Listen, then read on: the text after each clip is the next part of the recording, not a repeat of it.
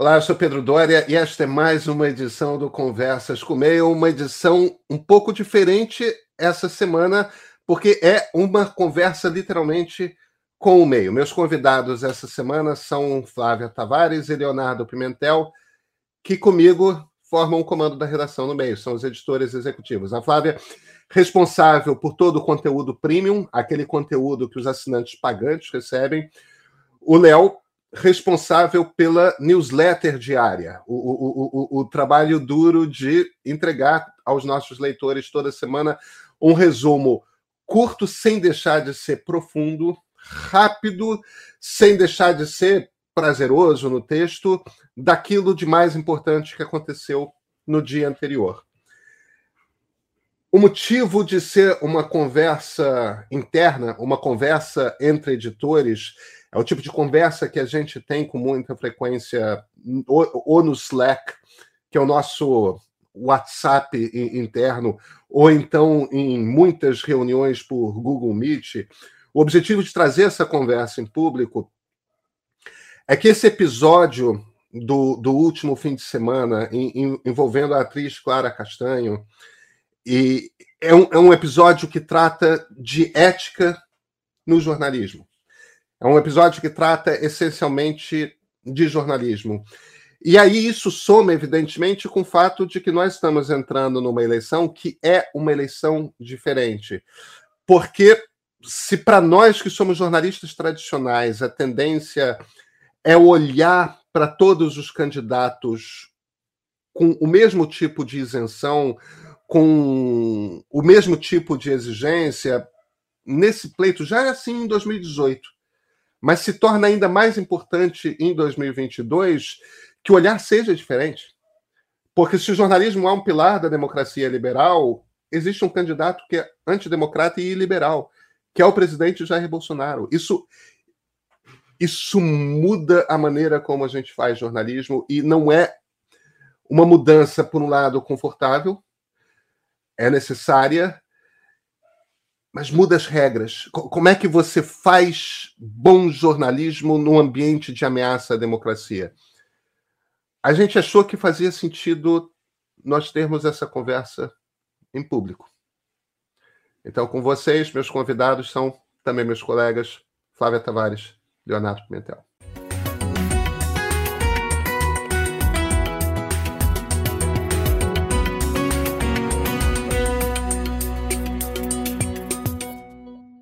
Flávia Tavares, Leonardo Pimentel, sejam bem-vindos à nossa conversa aqui entre editores do meio. Tudo bem? Tudo bem. Tudo tranquilo, na medida do possível. Na medida do possível, né? A gente está no Brasil, né? 2022. gente, eu, eu, eu, o que motivou a gente fazer a conversa entre nós, evidentemente, é que a principal questão da semana é uma questão de ética jornalística. É, é, é, a história da atriz Clara Castanho e a decisão por colunistas de fofoca de dar destaque a uma história que é uma história que, em teoria, não. Se a, se a avaliação que a gente faz de jornalismo é dar notícia ao que é de interesse público, não o que interessa ao público, mas o que é de interesse público. Quando você entra numa questão barbaramente pessoal de uma pessoa que está, evidentemente, num momento de muita fragilidade, e bota isso no centro do picadeiro, né? É, é transformar, um, é transformar a vida pessoal de, uma, de alguém, de duas pessoas, né? Porque tem um bebê envolvido também num circo.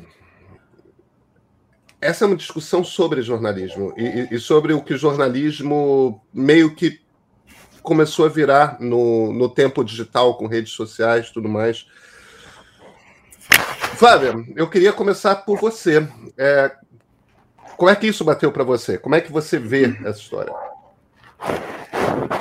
Uh, antes de entrar no jornalismo, eu acho que é, a Clara, a, a atriz, ela foi violentada é, em várias etapas, né? É, e a privacidade, para além da violência do estupro que ela, que ela sofreu, é, ela teve uma violência de privacidade no atendimento médico, né? É, que ela buscou. Então, uh, isso está em apuração, quem foram os responsáveis, mas tudo indica que o corpo de enfermagem e mesmo o, o médico que a atendeu, enfim, trataram ela de uma forma bastante violenta, sem, sem uh, o cuidado que essa situação toda é, pedia, né? Então, é, o, eu acho importante pontuar isso, porque é, isso mostra como é um problema sistêmico, e aí a gente chega ao jornalismo, né? Uh, que é parte de, das instituições, enfim, de, de como a sociedade se relaciona e conversa e discute as questões. Quando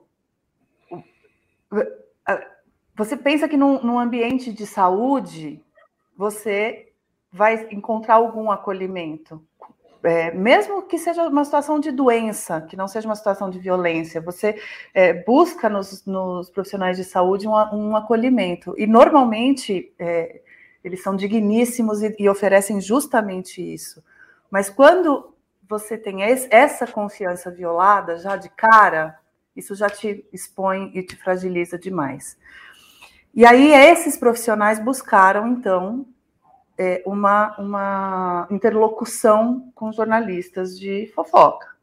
Que, aliás, a gente pode discutir se é jornalismo é, a priori, né? É, porque, enfim, se eu concordo com a tua definição de que jornalismo atende ao que é de interesse público, então a fofoca é justamente você cavucar a vida privada de pessoas públicas, mas ainda assim a vida privada delas, né? É, e, e, e aí, por que, que essas pessoas buscaram a imprensa? E, esses jornalistas? É, por questões morais? Para ganhar algum dinheiro, eles pagam por informação? A gente não sabe, a gente não tem esses detalhes. É, de qualquer maneira, certamente não foi pensando no interesse, é, no bem dessas pessoas, da Clara, da criança, da família adotante, que também está envolvida, porque se, se, se o caso é, toma essa proporção, é muito provável que alguém já tenha procurado saber para onde foi essa criança, esteja buscando falar com essa família que acolheu a criança, que adotou a criança. Então, assim, é, é, tem, tem tantas pessoas que podem sair prejudicadas nessa, nessa ação. É, que fica muito muito complicado você defender qualquer um dos envolvidos na exposição, né? É, é, é, bastante bastante difícil. Ainda assim, pensando então no jornalismo, como você propõe, é, a, uma das desculpas, ou desculpa não, mas enfim, das explicações que quem acha que tem que expor é porque a pessoa é pública, se ela é celebridade, isso tem que estar público. É, eu acho é, curioso, assim, porque a pessoa é uma artista, né? É, ela é uma atriz, ela é uma artista, ela vive, ela vive de uma arte, e a arte dela é pública, mas isso não torna a vida privada dela algo é, é que, que mereça ser cavucado, exposto. É. então, eu acho que esse argumento não se sustenta. Mas existe uma indústria que vive disso e vive há muito tempo, né, gente? Não é de. Não, não se inventou o jornalismo de fofoca ontem, né? É, mas só antes de passar a palavra, porque eu já, já me estendi, eu quero só pontuar que também é muito interessante e triste, na verdade, que a vítima seja uma mulher, vítima de violência, né? Então, é, é inevitável para mim, como mulher, pensar se isso aconteceria se fosse um homem. Quantos homens, quantos atores já passaram por situações bastante difíceis e tiveram suas privacidades preservadas? Não sei, eu não sei essa resposta. Mas é, é, no mínimo, sintomático que os dois jornalistas envolvidos na exposição de uma mulher sejam homens, né? Então, é, eu acho isso bastante sintomático. E aí eu passo a palavra, porque eu já me estendi. Eu, eu, eu acho, Flávia, que a gente pode partir do princípio. Eu, eu, não tenho informação, mas eu acho que a gente pode partir do princípio de que não houve troca de dinheiro pela informação. Isso não é uma cultura que o jornalismo, mesmo o jornalismo sensacionalista no Brasil, tenha, como, por exemplo, tem na Inglaterra. Na foi na Inglaterra que eu pensei, né? Na Inglaterra vende-se é, informação é. sobre quem está hospitalizado Isso. e etc. Eu também eu não quero fazer. Obrigada por essa ressalva, eu não quis fazer é, acusações levianas, mas a gente claro, sabe que, claro. que, existe uma indústria fora do Brasil em particular que, que remunera esse tipo de informação, né? Aqui no Brasil, de fato, eu não, não tenho conhecimento de nada nesse sentido. É. Léo, para você, como é que a história bateu? Pedro, é, é, a Flávia lembrou muito bem jornalismo de fofoca, jornalismo sensacionalista, não é uma invenção da internet. É, eu trabalhei na Block Editores e do meu lado ficava a célebre revista Amiga, na redação ao lado. Revista Amiga, para quem não conhece, era uma revista que estampava uma foto de Tarcísio Meira e Guara Menezes na capa, fofoca de TV, assim, exclusivo a verdade sobre a separação de Glória e Tarcísio. Quando você ia ler, a verdade é que Glória e Tarcísio nunca estiveram tão bem, felizes, papapá, pipi, popó. Isso sempre existiu. Tá? A internet só tornou mais ágil, mais rápida. É, você ressaltou a história do interesse público, interesse do público. É, eu costumo dizer que quando você olha um jornal, jornal de papel, antigo, você tinha isso muito claro, que é a notícia que afeta a sua vida, quer você queira, quer não, política, economia, cidade, etc, etc. É como lei da gravidade, você pode não acreditar nela, mas você vai cair do mesmo jeito. E a que afeta a sua vida porque você tem interesse nela. Cultura, não estou de maneira alguma minimizando, tirando a importância dessa, desses assuntos. Mas é, é, o lançamento de um disco vai me impactar de um jeito que não vai te impactar, ao contrário de uma decisão política, econômica, etc. A grande questão, e que isso é um problema para a imprensa desde que ela existe, é que o que dá dinheiro é o interesse do público. Tá? E isso ficou mais grave é, na internet, onde a publicidade é mais difusa. Tá? Onde você, uh, num jornal, você vendia uma página para um lançamento de automóvel, etc., etc., um, um caderno, assim, assim, assado, você pagava a edição, você pagava isso, pagava aquilo. Num site em que você vive uma publicidade muito mais difusa, embora você tenha custos menores, é, você precisa de clique, clique, clique, clique, clique. É, quando isso acontece, o teu, a, a tua tolerância para o que você publicaria ou não vai caindo. Tá? É, nesse caso, do jornalismo de fofoca, do jornalismo de celebridade, esse tipo de coisa, e aí a gente volta para o caso da Inglaterra, é triste falar, mas isso reflete a, a, qualidade desse jornalismo, reflete a qualidade do público. Tá? São pessoas que querem a surdidez. Elas não querem saber é, da, se a Clara Castanho está na nova novela. Elas não querem saber se o cantor tal está é, é, tá fazendo um disco novo. Elas querem saber quem está pegando, querem saber se é gay, querem saber se a mãe assim, assim, assado. É, é uma coisa triste, mas é uma coisa que infelizmente tem um mercado para isso. E se tem um mercado para isso, vão tem usar. Alguém, tem alguém explorando alguém, o mercado. Se existe uma demanda, vai haver uma oferta. Isso é inescapável. Tá? É... O caso não tem defesa ética alguma. Tá? É, é, diferente, por exemplo, se você tem um político é, que tem um discurso moralista Isso. e tem um filho fora do casamento, engravida. É. É, é, aí você tem uma informação essa informação é de interesse público, porque aquela figura pública afeta a vida das pessoas, quer elas queiram, quer não, porque ela, ela participa da vida política do país, e vende uma imagem que não corresponde à realidade. Isso é uma situação completamente diferente. Mas ainda assim, ainda assim, há que se pensar, não é uma coisa automática. Não é uma coisa automática. Né? Qual então, interesse? É, exatamente. Não, é, não...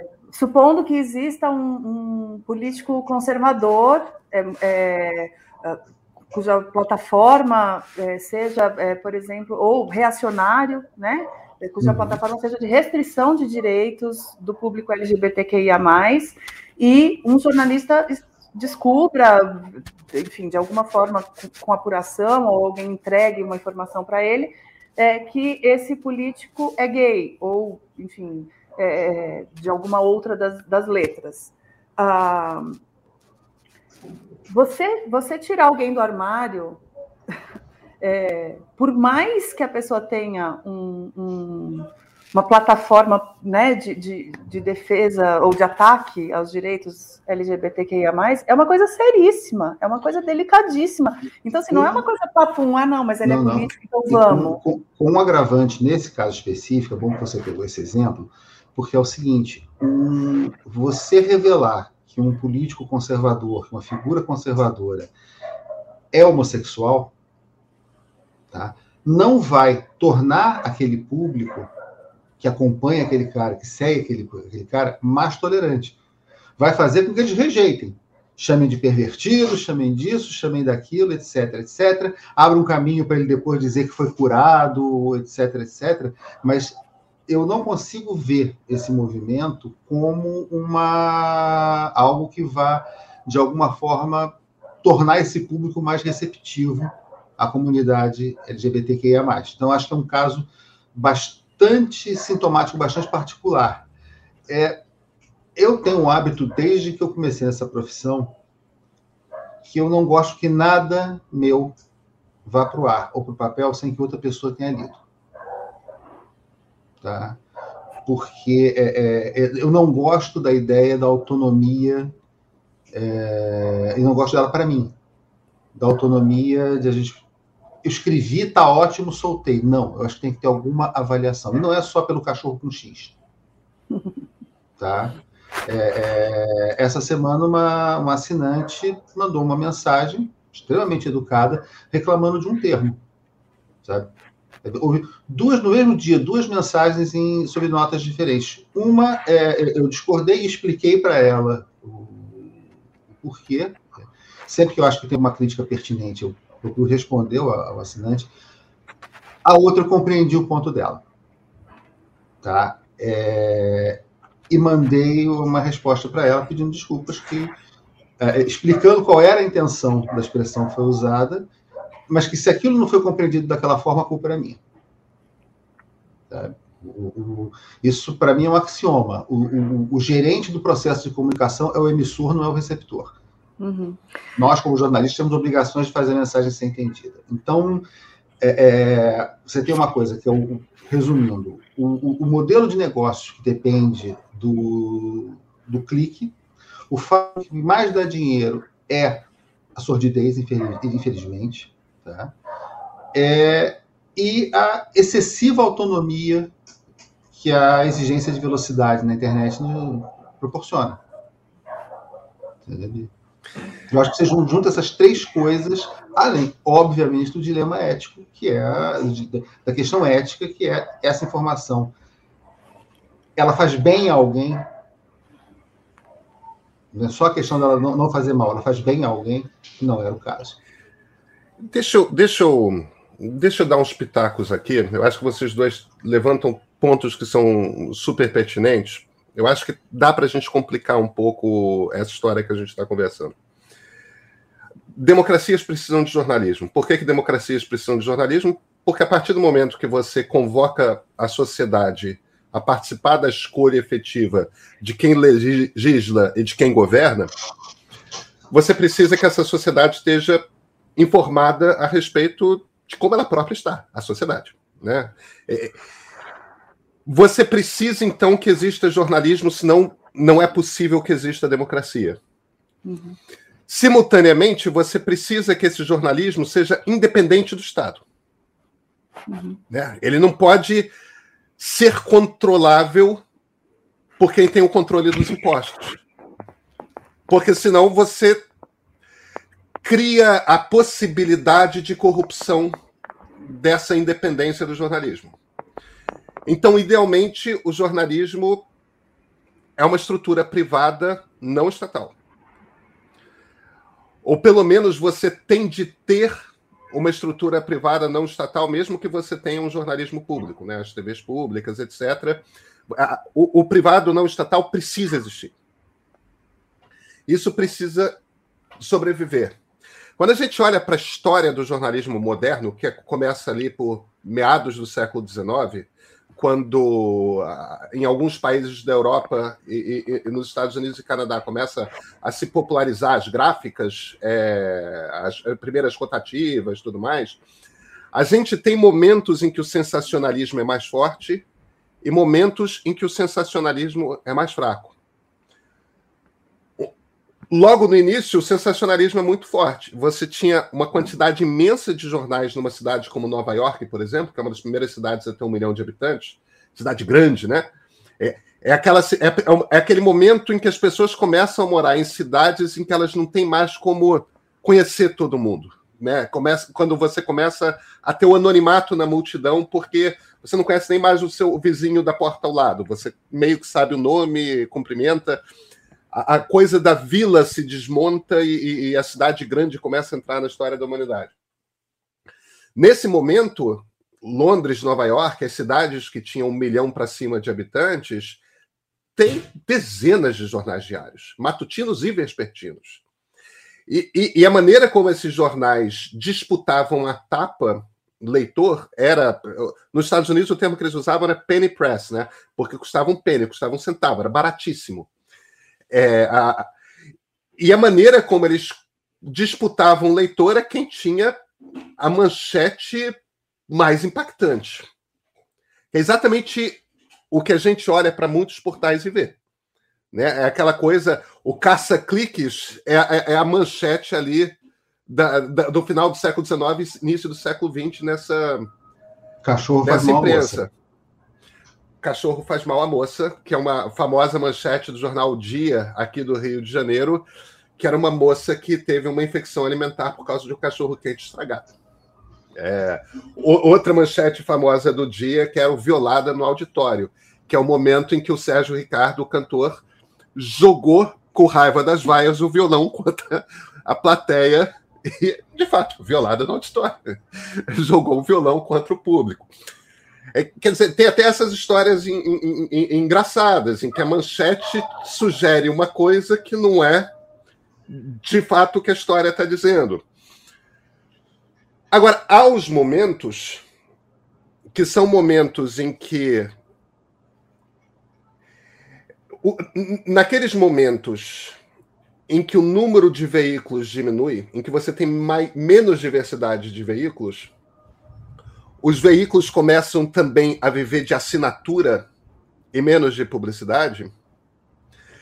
Nesse momento, veículos têm que começar a conversar com, uma, com um público mais amplo e começam a se tornar mais sisudos. Mas o que permite a eles a se tornar mais sisudos, e eu estou usando o sisudo aí, tipo, você diminui, em alguns casos, até elimina o sensacionalismo por completo. Alguns casos, tipo, o New York Times é o primeiro jornal na história do mundo que a, abole, olha, a gente não vai ter fofoca, a gente não vai ter nada de extraordinário, a gente vai ser sem graça, sem sal. Ele consegue fazer isso porque ele tem uma carteira de assinantes que é grande o suficiente, são pessoas que estão pagando mensalidade, anuidade, e o jornal começa a ter uma tranquilidade de eu não eu sobrevivo amanhã se eu não vender em banca. Eu sobrevivo depois da manhã se eu não vender em banca, porque eu já estou com o meu mês vendido. Para assinantes o suficiente que recebem em casa. Por que, que eu estou contando essa história, que é uma coisa que vai. Isso começa a acontecer com o New York Times na década de 1920, um século atrás.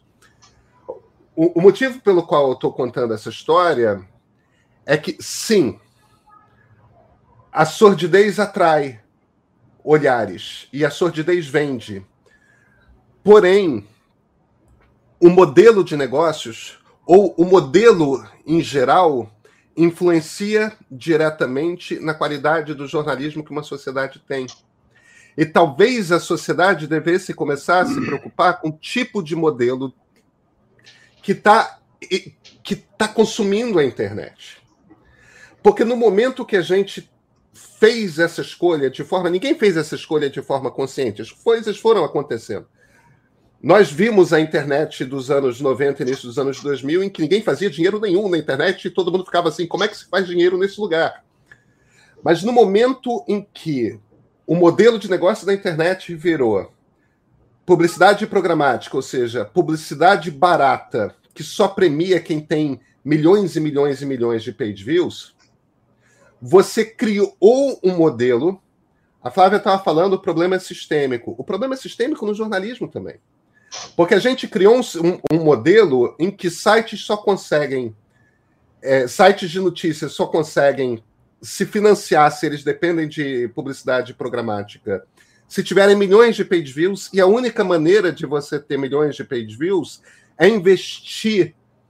Bota um dinheiro. Você gasta dinheiro cobrindo política, você gasta dinheiro cobrindo economia, e você ganha dinheiro botando este tipo de jornalista, cuja missão é atrair grandes multidões com sordidez é muito fácil a gente dizer, ah, a culpa é daquele veículo, ah, a culpa é daquele jornalista. O problema está no modelo. O problema está no sistema. Não, Cara, eu, mas... eu, avança, eu avançaria o sinal e diria o seguinte, tá? É, a culpa está no público.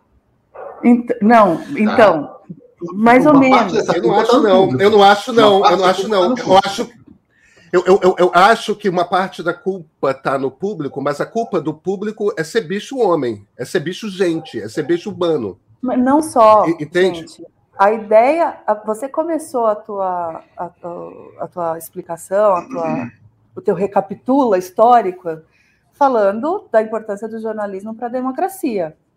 O público Sim. perdeu isso de vista. E, não, e, a culpa não é só do público, a culpa é de agentes da democracia, incluindo a própria imprensa, Sim. que deixaram de é, ou de cumprir esse papel ou de, de grifar esse papel para o público né? E, de se fazer e de fazer o público compreender a importância da imprensa séria, da imprensa é, é, democrática, da imprensa equilibrada e etc. Profissional é o termo, na verdade, que uhum. eu estava procurando.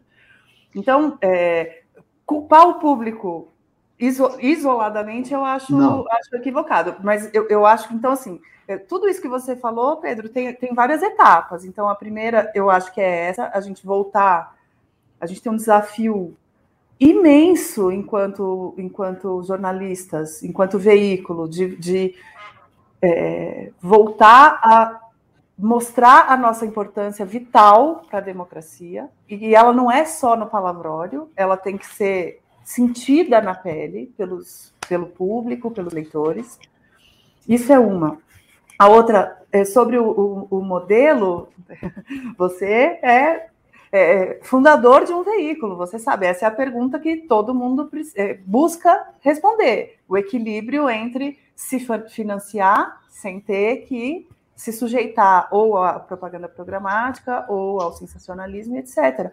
Mas tem uma coisa também, e aí eu acho que é o que o Léo está tá querendo dizer, aí eu te passo a palavra, Léo, que é, uhum. é quando ele fala dessa avidez do público por saber coisas sórdidas e tal, é, embora isso tenha sempre acontecido, a gente está vivendo um momento em que, é, com a polarização política e tal, na verdade, nem sei se, se, é, se antecede a polarização política ou se é paralela a ela, é, é, conjunta, né?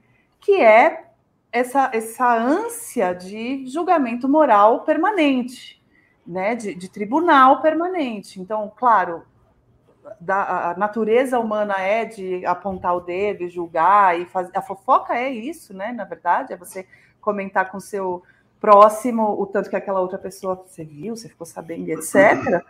É, mas isso está acentuado de uma forma é, absurda e teve gente que fez suas carreiras a partir disso. E não estou falando de jornalista, estou falando das celebridades, inclusive uhum. cortando o middleman do colunista de fofoca, indo para as redes sociais fazer seus barracos publicamente e faturar com isso, né? E, bom, o, o, programa de maior audiência da TV aberta brasileira é isso, é, são três meses de barraco para todo mundo assistir. As pessoas voluntariamente se internam lá para fazer barraco aos olhos do público, que então vai retroalimentando isso.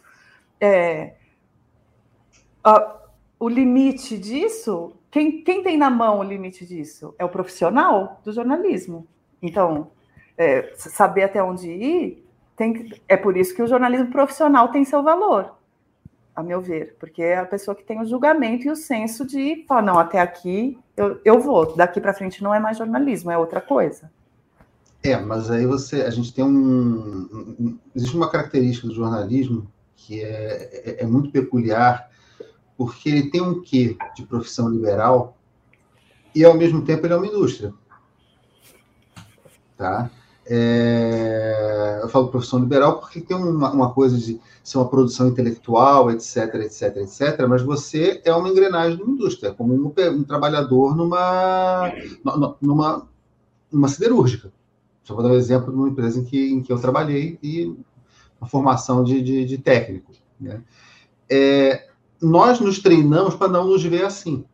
É muito difícil nas redações antigas, nas empresas de comunicação antigas, em que você tinha uma estrutura, sei lá, que o, o prédio tinha cinco andares, a redação ocupava um, esse um andar não se via integrado ao resto da empresa. Ele não se via como um empregado da mesma maneira, no mesmo patamar. É, é, é, é ele era uma pessoa diferente. Né? É, é muito uma coisa de. Tudo bem, é, é, quem tem que dizer isso é o jornalista, é, mas também é a empresa. Claro. O jornalista, acho que o jornalista tem o, o, papel dele de dizer, não, isso eu não vou publicar. Certo? Mas a empresa tem que chegar e dizer, não, não isso nós não vamos publicar. É, é, é, eu acho até que hoje a gente tem uma vantagem, a, a, a internet, como qualquer tecnologia, ela serve para o bem ou para o mal.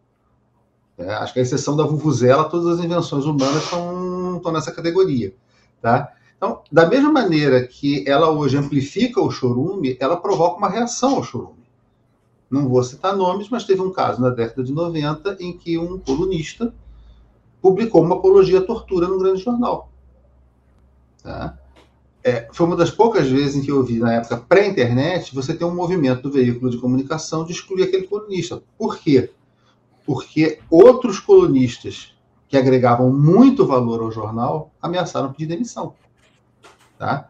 Porque até o movimento de cancelamento de assinaturas, o movimento de cartas ao leitor, era todo um processo muito lento.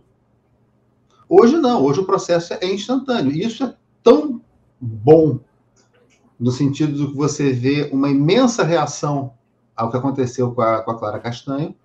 Tá? É, é, é a, a, avalanche de carinho que ela recebeu foi talvez não não não, não compense o linchamento a que ela foi exposta, tá? Mas é importante perceber que imediatamente uma, a parcela civilizada da sociedade se colocou é, em favor dela.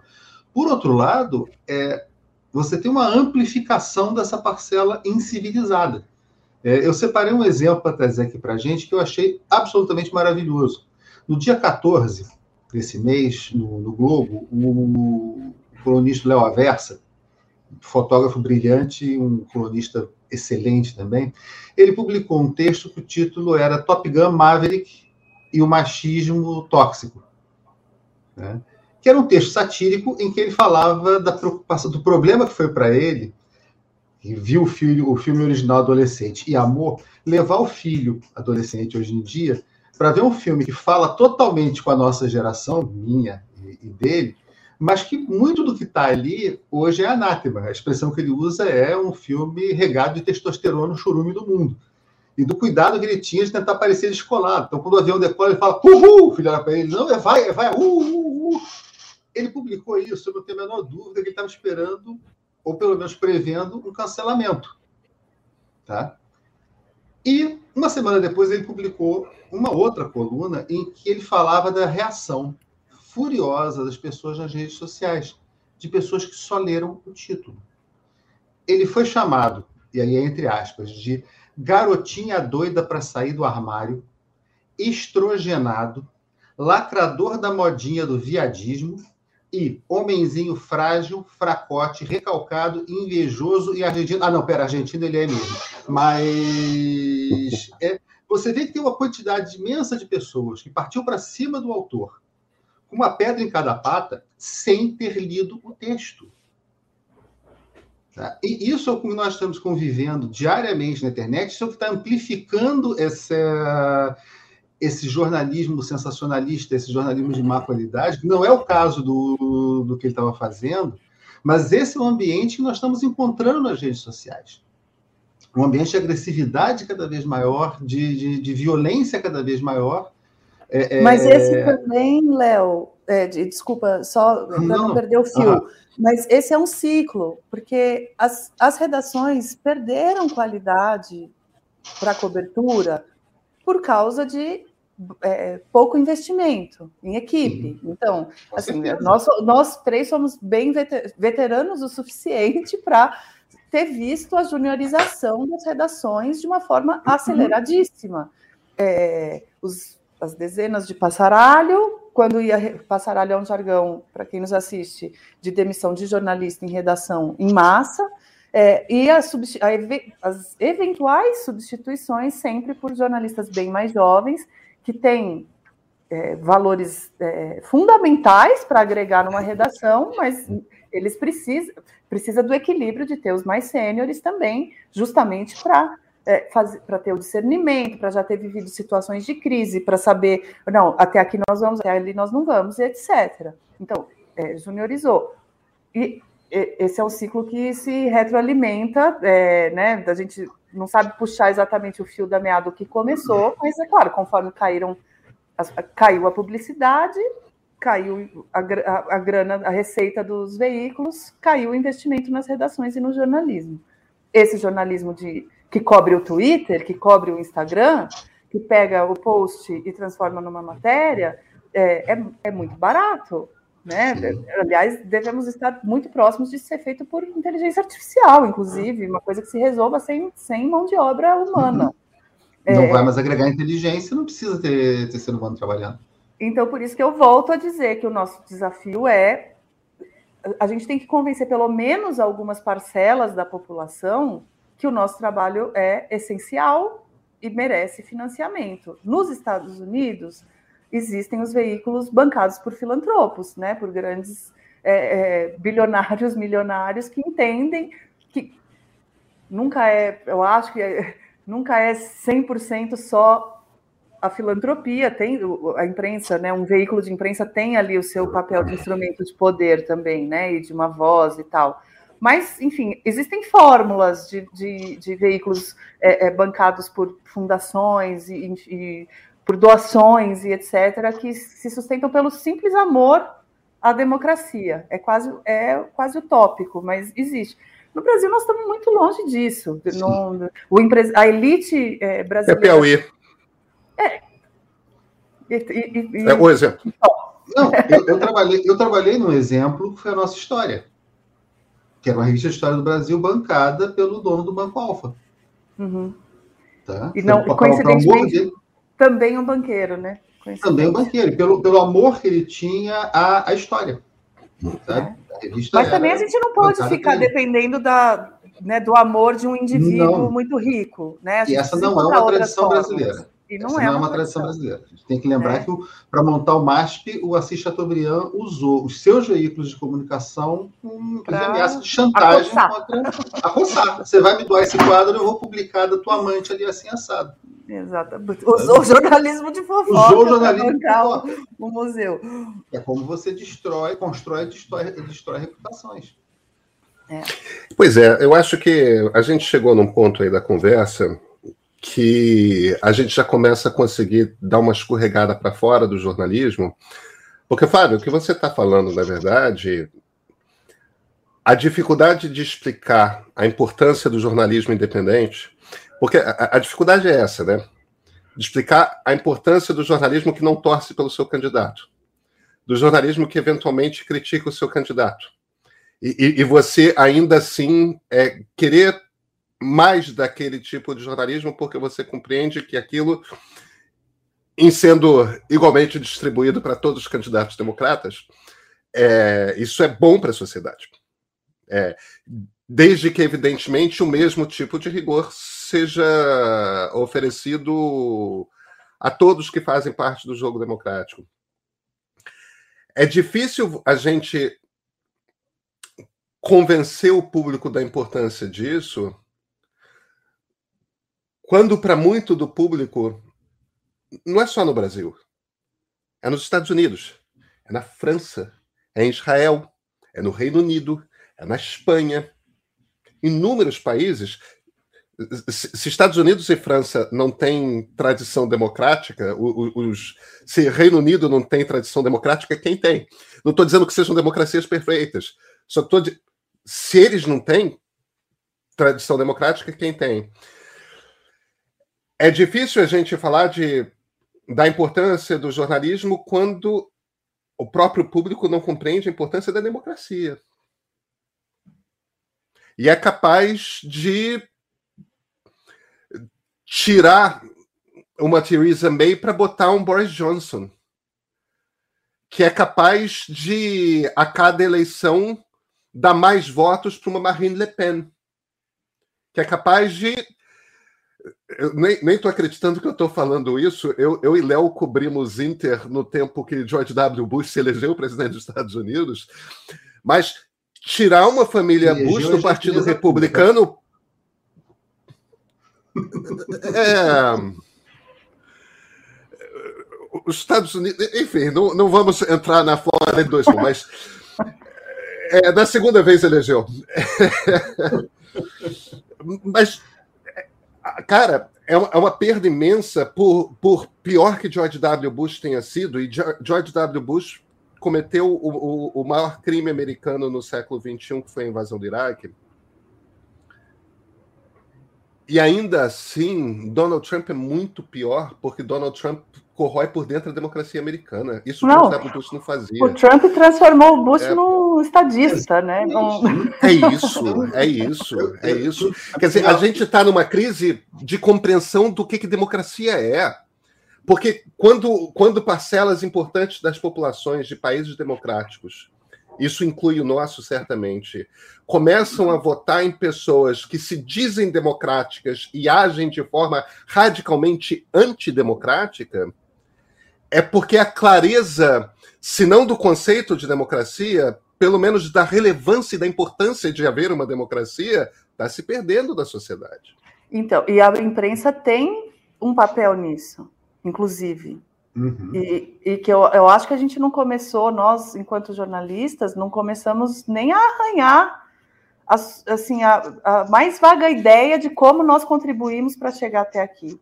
Porque a, a gente sempre teve a empáfia empáfia, eu não sei, eu, eu, acho que até com uma certa razão, mas soa, né, uma empáfia de achar que a gente era é, é, o quarto poder, né? É, a gente, sem dúvida, é um pilar da democracia, isso acho que dá para afirmar sem soar como empáfia. É, então, o desmonte democrático também está conosco, em parte. E a gente precisa fazer essa discussão com maturidade, com humildade e tudo mais. E é algo que a gente, a gente está falando, nós três, imprensa brasileira, imprensa do mundo. É, é, como o New York Times colaborou para chegar até, até aqui, como a CNN, como e, e, os grandes ícones, a BBC, os grandes ícones, o Le Monde, os grandes ícones do jornalismo, e os menores, enfim, todos tivemos alguma parcela.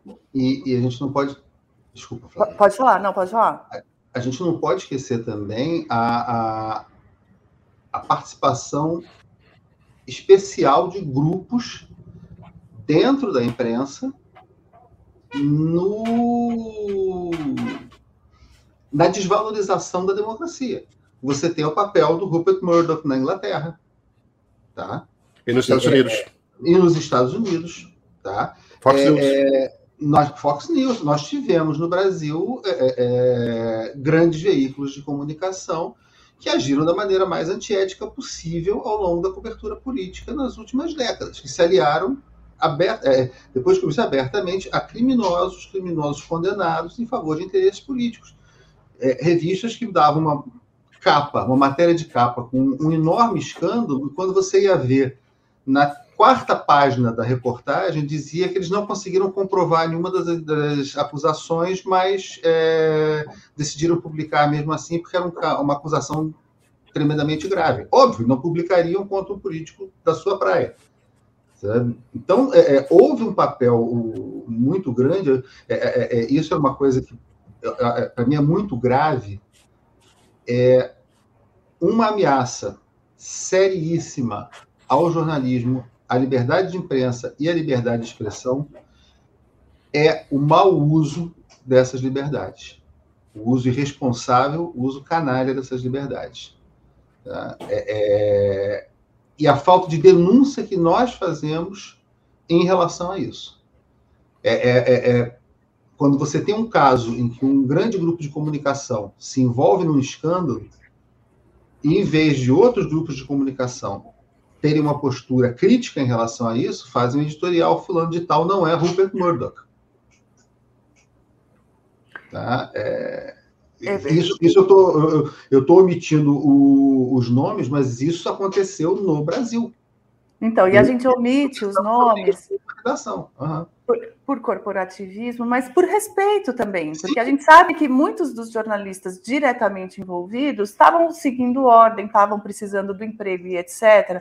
Uhum. Justifica? Não, mas então assim, Não. é uma discussão difícil, ela é uma Sim. discussão dificílima, delicada, e que, e que a gente vai ter que ter. Não adianta a gente só ficar apontando o dedo, eu Não. acho né? É, as pessoas, é claro que existem múltiplos responsáveis. Eu não acho que a falta de credibilidade na imprensa seja culpa exclusiva da imprensa. Ao contrário, eu acho que a gente tem um papel, mas eu acho que existem outros, muitos atores que colaboraram para isso. Minando a democracia, minando a liberdade de expressão, grupos poderosos que se que é, sequestraram veículos de comunicação pelos meios normalmente pecuniários, né? Então, de chantagem de anúncio, de chantagem de concessão, e, enfim. É, uhum. É, mas é a nossa culpa, a nossa, a nossa responsabilidade nos cabe e a gente precisa uhum. endereçar. Eu, uma forma, é, uma das formas de fazer isso é fazendo isso que a gente está fazendo agora, é fazendo o nosso, o nosso próprio é, freios e contrapesos, checks and balances interno de um veículo que, que quer entregar um bom jornalismo, que quer entregar um jornalismo sério, plural, de, de vozes dissonantes, mas democráticas. É, quantos veículos estão dispostos a fazer isso? Eu não sei.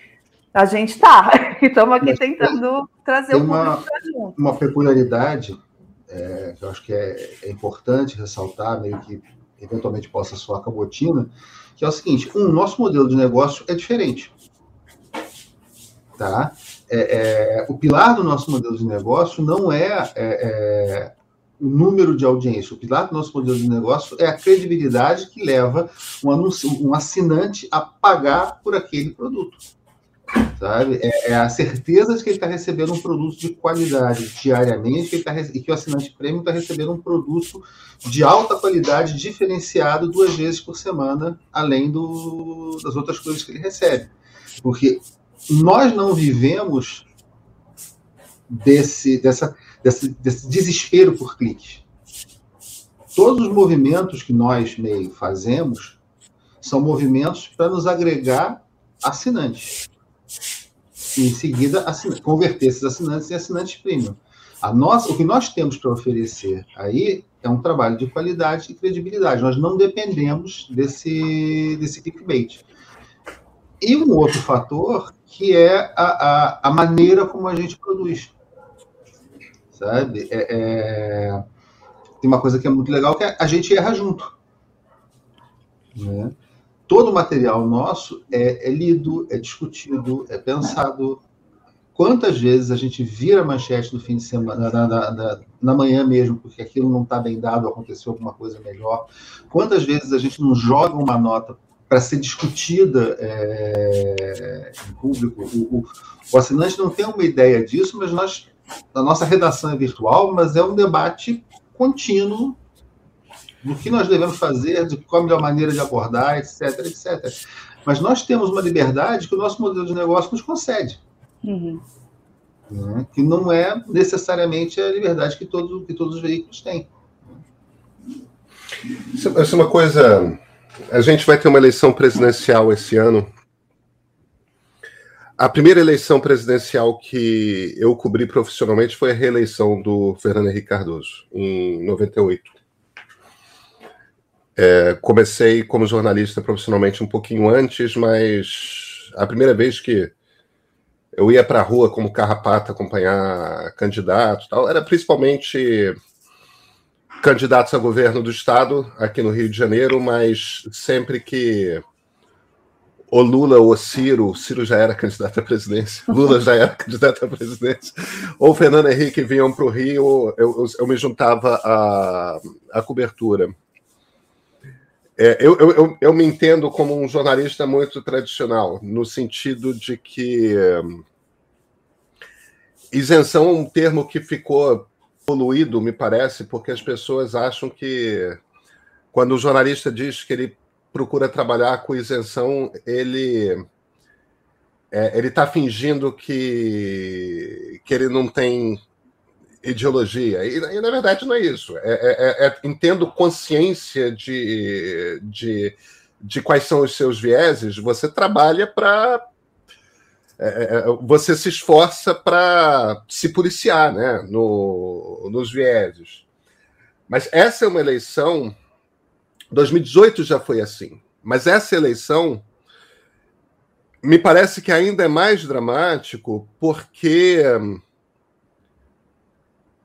tem um candidato, apenas um candidato, contra o qual todo jornalista deveria ser contra. É, porque não, não é possível a prática de jornalismo sem um ambiente democrático. E Jair Bolsonaro não é alguém que trabalha dentro do ambiente democrático. É, é alguém que entenda a oportunidade. Eu acho que o cenário é muito complicado para ele. Mas entenda a oportunidade de mudar o regime e de fazer com que o Brasil deixe de ser uma democracia, ele vai partir para essa. Ele não teria dúvida de ser é, de ser um ditador se a oportunidade existisse eu acho super complicado. Eu, eu, eu, eu, sinto. Eu não sei como é que vocês sentem isso. Olhar para uma eleição e, olha, tem esse conjunto de candidatos aqui, para a gente falar dos três que representam grupos políticos relevantes. Né? Lula, que é de longe o, o, o líder das pesquisas e que tem forte chance de vencer no primeiro turno ainda, mas também Ciro Gomes e Simone Tebet. Eu, eu cito esses três e não outros. De novo, por eles representarem grupos políticos com alta representatividade no Congresso Nacional, né? Portanto, grupos políticos com muito voto.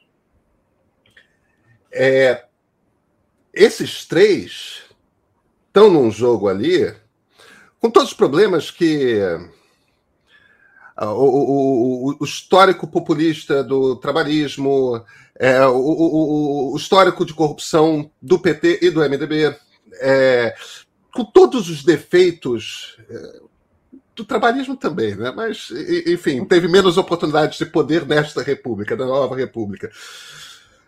Com esses problemas todos que esses grupos políticos têm, são grupos políticos que fazem parte da história da nova república, são grupos políticos que fazem parte da história da democratização, junto com, com o MDB, tal PSDB, é, que, obviamente, de novo, faz parte da história da construção da democracia brasileira. De novo, 2018 já era assim, porque Bolsonaro não era outra pessoa, mas agora é mais acirrado, porque a gente já tem o histórico de três anos e meio de governo de Jair Bolsonaro e ninguém tem a, a desculpa de fingir que não sabe o que, que ele representa.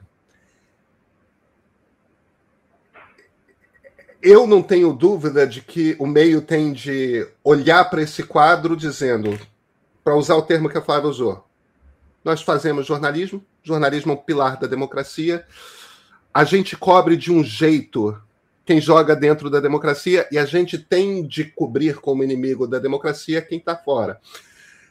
Mas eu acho uma posição é extremamente desconfortável não ser capaz de olhar para todos os candidatos como com, com, critérios equivalentes. E, no entanto, não dá. É, é, é para mim, isso é, um, é uma tortura interna. Eu não tenho dúvida de qual é a resposta, mas é um problema. Vocês percebem isso como problema? É, em 2008, eu fiz, um, eu fiz parte de um programa de intercâmbio para jornalistas no Washington Post. é, patrocinado pelo Woodrow Wilson Center. E passei duas semanas lá, era a eleição do Obama.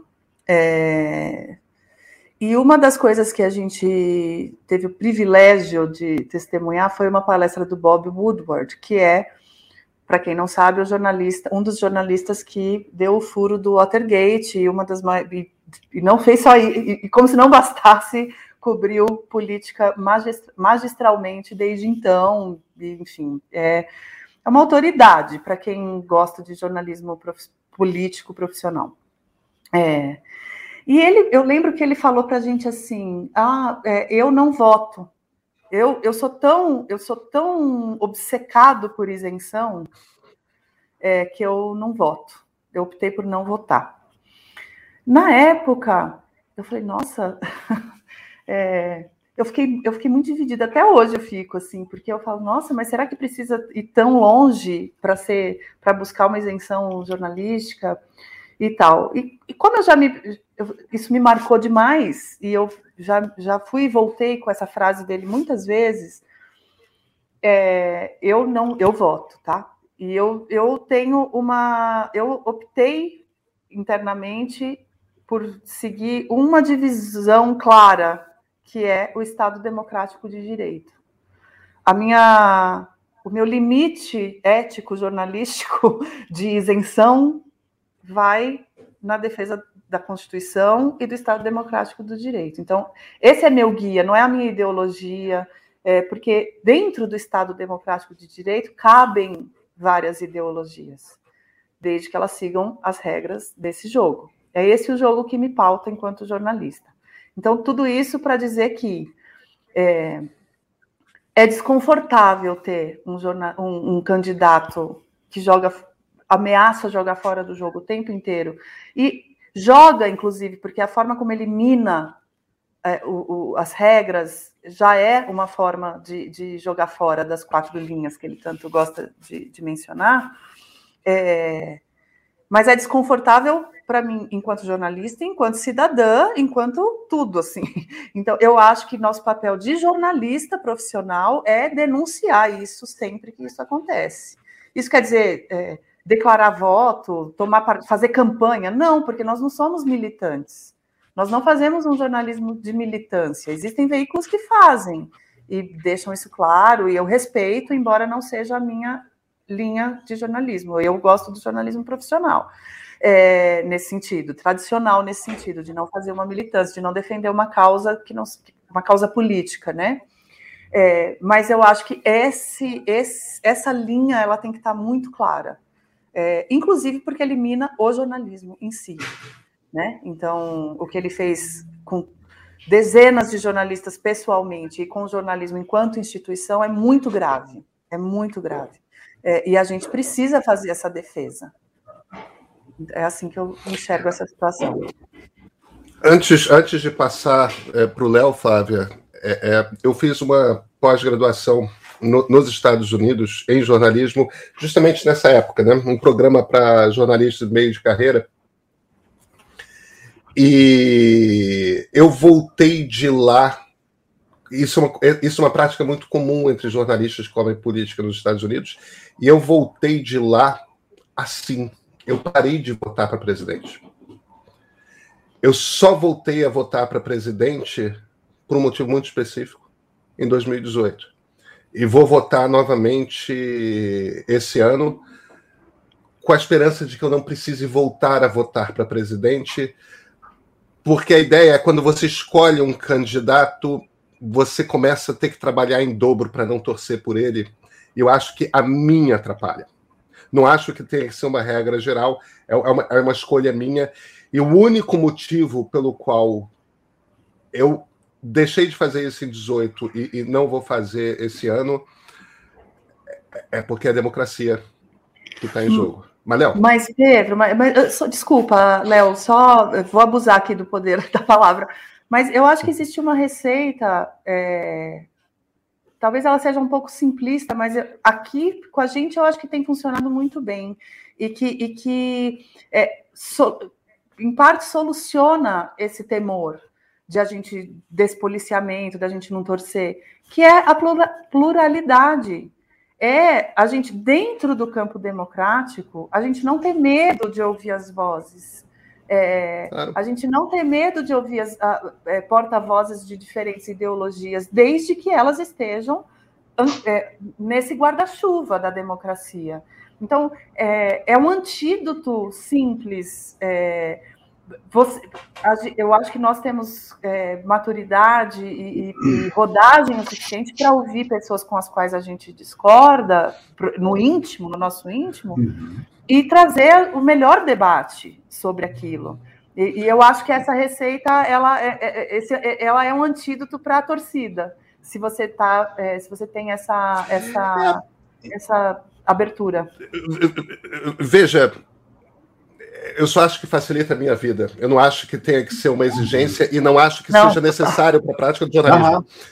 É, uma, uma, coisa. Primeiro, é, é, falando interna corporis, uma coisa muito interessante para mim é que se você conversar com todas as pessoas da nossa equipe, você dificilmente vai achar duas que tenham exatamente a mesma visão política política econômica. O nosso denominador comum é o Estado Democrático de Direito. Gente que votou em 2018 em defesa do Estado Democrático de Direito, feliz da vida, gente que votou, fez o mesmo voto, furiosa. Porque o nosso denominador comum é o Estado Democrático de Direito. No meu caso, eu falo, eu fui para Candelária dizer eu quero votar para presidente. Eu votei para presidente pela primeira vez junto com a minha mãe. Tá? Ela nunca tinha votado para presidente também. Léo, então, eu acho que vale, eu acho que vale deixar claro que você está falando da campanha da Direta Já, porque eu acho que está muito. Tá, bom. Tá... tá bom, é, eu fui da campanha da Direta Já em 1984. Uhum. Eu fui para lá e dizer eu quero votar para presidente. Então, é, foi uma coisa né? foi, tão duramente conquistada que eu não admito é, é abrir mão dela. Tá? É, é a minha salvaguarda, eu concordo contigo que nós temos que nos policiar, etc., para não sermos torcedores. Pode parecer ridículo, mas eu sempre penso o seguinte: o Led Zeppelin gravou Dire Maker. Tá? Se o Led Zeppelin pode fazer coisa ruim, e eu posso reconhecer que é uma música do Led Zeppelin e não é boa, eu posso reconhecer que o candidato que eu votei está fazendo besteira e dizer que ele está fazendo besteira. É, é, você ser ter votado na pessoa, você ser admirador, porque nós somos humanos, nós somos jornalistas, nós somos jornalistas, nós somos humanos. Eu acho que nesse caso nós jogamos o jornalismo na frente. A partir do momento em que, em, em relação a uma a política, em relação à economia, em relação até ao Led Zeppelin, quando você joga a, o teu gosto, a tua admiração é, na frente do teu dever como jornalista, é, você deixou de ser jornalista. Isso é algo que é, nenhum, nenhum de nós aqui sabe fazer. Né? Acho que essa é a minha salvaguarda, no caso. É a salvaguarda que eu uso nesse tipo de situação. Evidentemente, a, a, a... é o que vocês falaram. Eu voto para presidente desde 89. Né? É... E aí eu vou incluir até Fernando Collor. Tá? Nunca houve uma eleição antes de 2018 em que eu achasse que a democracia estava em risco com a eleição de algum dos candidatos. Ou pelo menos entre os candidatos que foram para o segundo turno. Então, sim, isso me incomoda, isso me assusta, me assusta saber que 30% da população brasileira concorda com isso, 30% da população brasileira não vê o menor problema nesse ataque à democracia, não vê o menor problema nesse ataque a direitos fundamentais. Esse, esse ataque à civilização. Né? Ou sequer compreende, sabe? Esse ataque é igualmente grave. Nós não estamos falando de um ataque só à democracia, é mais grave. de um ataque à civilização. Então, nós estamos falando de questões de indígenas, nós estamos falando de questões de direitos humanos, nós estamos falando de questões de direitos reprodutivos, nós estamos falando de um universo. É, é, é, é você pegar as conquistas dos últimos, sei lá, 250 anos, 300 anos, em termos de, de avanço da sociedade, e querer jogar isso no saco. Né? Isso é o que me assusta. É, é, é, é eu tenho um, uma. Eu, eu, não sou judeu, mas eu amo o humor judaico profundamente. E tem uma história que eu adoro de um rapaz que um dia virou para o Rabi: Rabi, eu sonhei que um milhão de judeus ortodoxos me seguiam. A Rabi vira para ele, olha, quando um milhão de judeus ortodoxos sonharem que te seguem, a gente volta a conversar. Existir uma pessoa como o Bolsonaro é assustador? É. 30% dos brasileiros o apoiarem me assusta mais.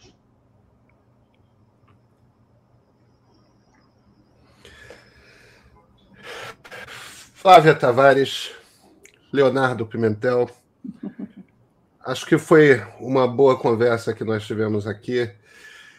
E segurem um fôlego, porque o segundo semestre vai ser intenso. E possivelmente isso inclui o pós-eleição até a posse em 1 de janeiro. Então, boa sorte para nós todos, né? Vamos juntos, fazer jornalismo. Vamos nessa. Ah, e só um detalhe, tá, gente? Vocês aí do outro lado da tela, vocês acabam de ter uma vaga ideia do que, que é o nosso dia inteiro. e o que torna esse trabalho muito legal. Muito.